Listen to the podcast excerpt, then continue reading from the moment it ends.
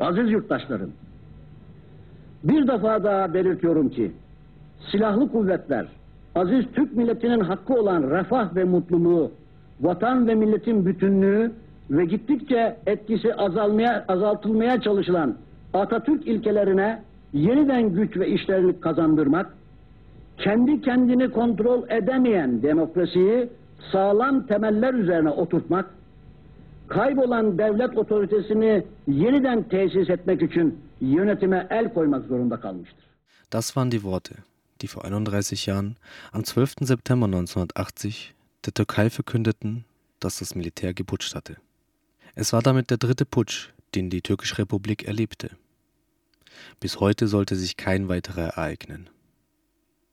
Gleichzeitig jedoch war er auch der blutigste, antidemokratischste, faschistischste und vor allem westlichste bzw. imperialistischste Putsch. Der westlichste und imperialistischste? Werden sich einige fragen. Bevor auf diese Frage geantwortet wird, erst ein kurzer Rückblick.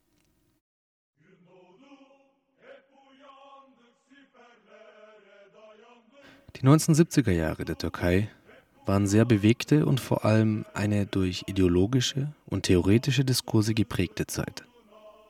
So erlebten die Gewerkschafts- und Studentenbewegungen vor allem in den 70er Jahren einen unvorhersehbaren Aufschub. Die Arbeiterschaft begehrte auf.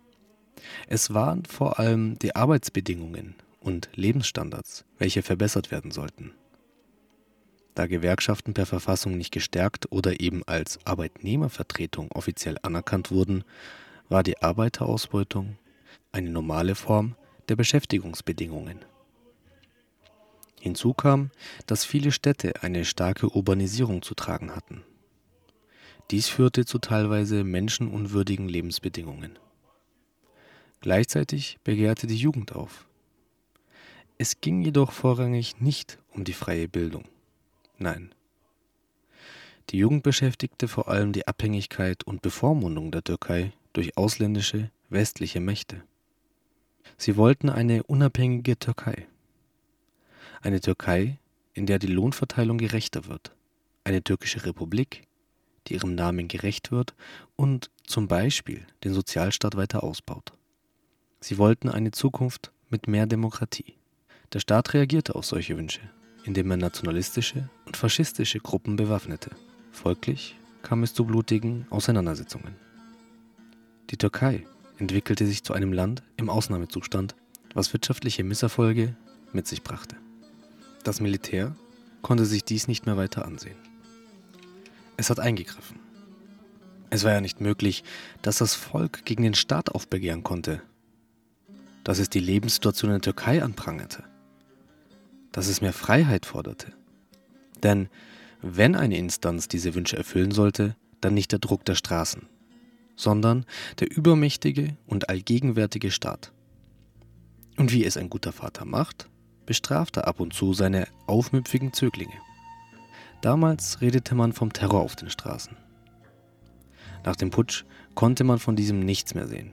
Sie waren leergefegt.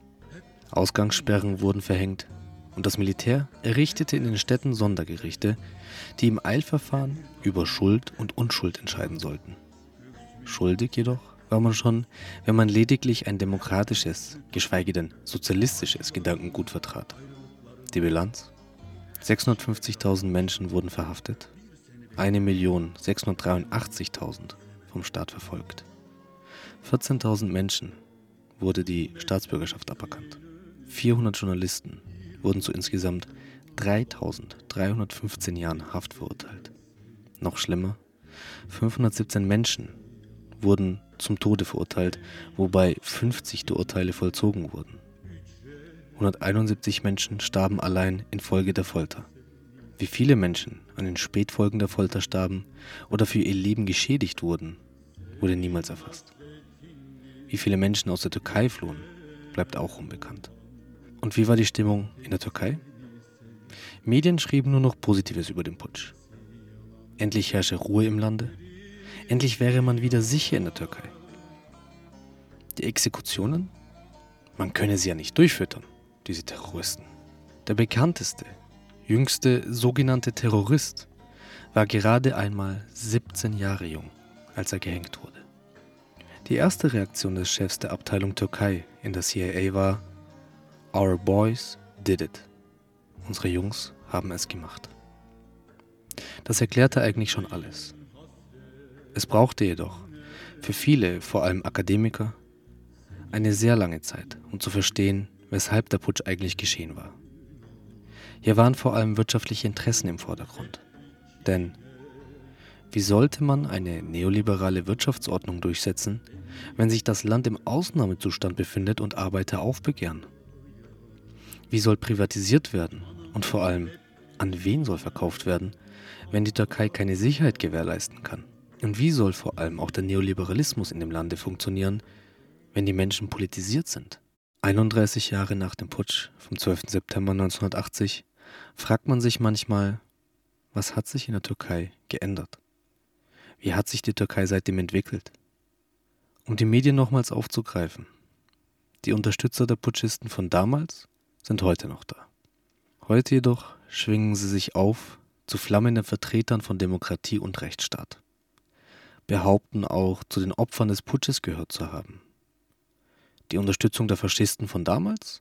Das wird ausgeblendet. Zwar vertreten sie das, was die Linke damals schon vertrat, aber noch immer sind Menschen, die für die Freiheit des Landes und der Menschen kämpfen, für diese Journalisten und für dieses Land Feinde der Türkei.